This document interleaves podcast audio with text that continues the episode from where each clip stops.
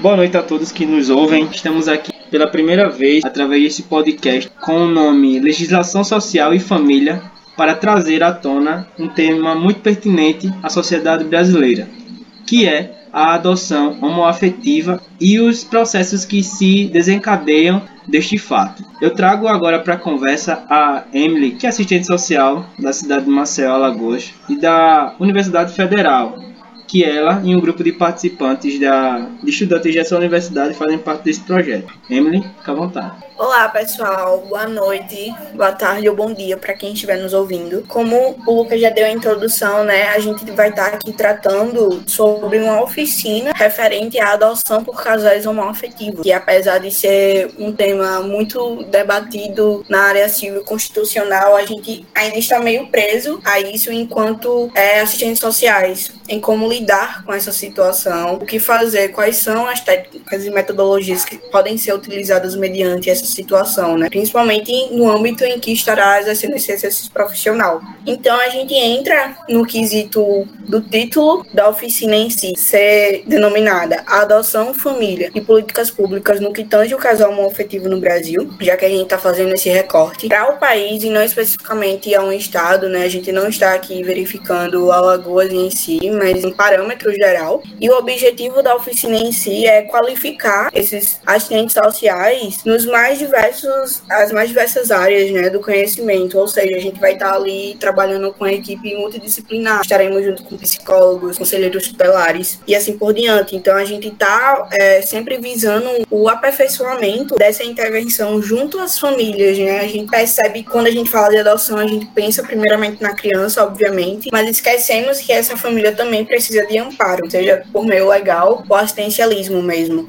Então, problematizar esse contexto querida família, a gente vê que o Estado tem esse papel, né? Esse cuidado, esse suporte a essa vulnerabilidade. Ou seja, nosso público-alvo da oficina é auxiliar esses assistentes sociais, sempre entrando no mercado de trabalho, visando trabalhar diretamente com juízes ou conselheiros tutelares, com enfoque mesmo nessa área que está chamando tanto atenção, né, ultimamente, que seria o sócio jurídico ou a, a própria política assistente social. E o motivo que tanto nós, enquanto profissionais já, mas principalmente conversando com professores da universidade e esse debate que eles têm diretamente com os alunos, que é sempre pertinente, a gente percebeu, eles acreditam ser essencial esse debate sobre a inserção e essa atuação, né? A gente sempre fala, ah, mas existe trabalho aqui, existe trabalho ali, faça esse concurso, faça aquele outro concurso, mas a gente nunca trabalha essa questão da atuação em si propriamente dita, como é e como será utilizada essas técnicas, né?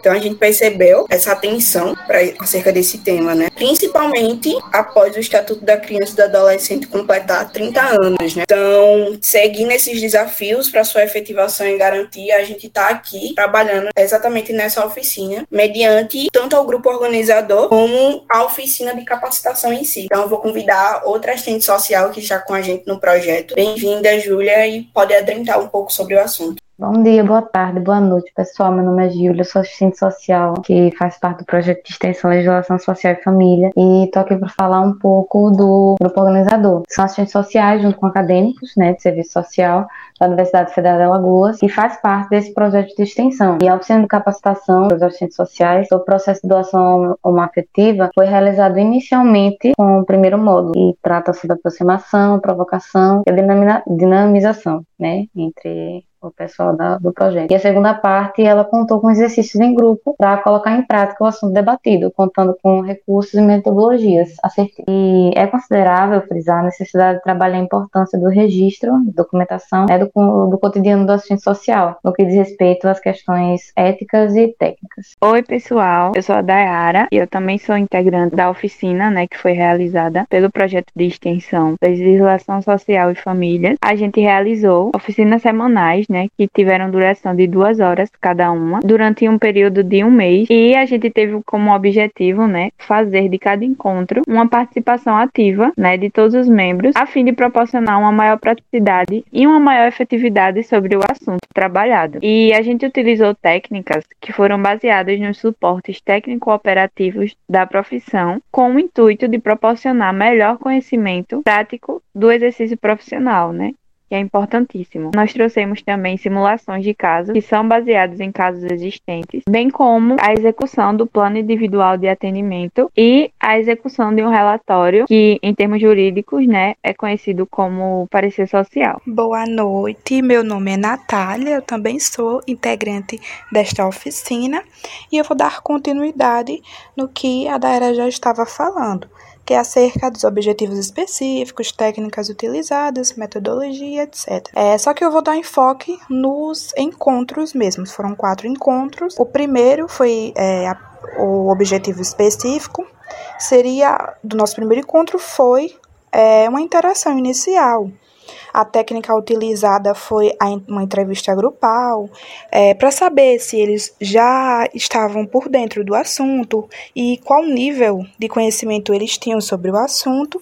A metodologia utilizada foi a aproximação acerca do tema através do cotidiano profissional. O tempo é, foi definido o mesmo tempo para todos os encontros no total de 120 minutos, duas horas, e os recursos é, utilizados a gente definiu que seriam os mesmos é, em todos os momentos. uso de notebook, data show, de papel, né, o papel ofício, uma resma e uma caixa de canetas, porque daí eles poderiam é, ficar à vontade. Bom, e eu quero dar enfoque é, ao último encontro, ficou como um, um objetivo específico trabalhar a autonomia da criança adotada. Como técnica, ficou uma dinâmica em grupo, executar a escutativa para com o usuário e a metodologia, que foi um exercício grupal onde foi feito a troca de relatórios para ser para gerar um momento reflexivo. Diante do que foi posto, vale ressaltar que, sob a visão dos direitos e garantias constitucionais como meio de resguardar os princípios da liberdade de orientação sexual, afetiva e respeito às diferenças,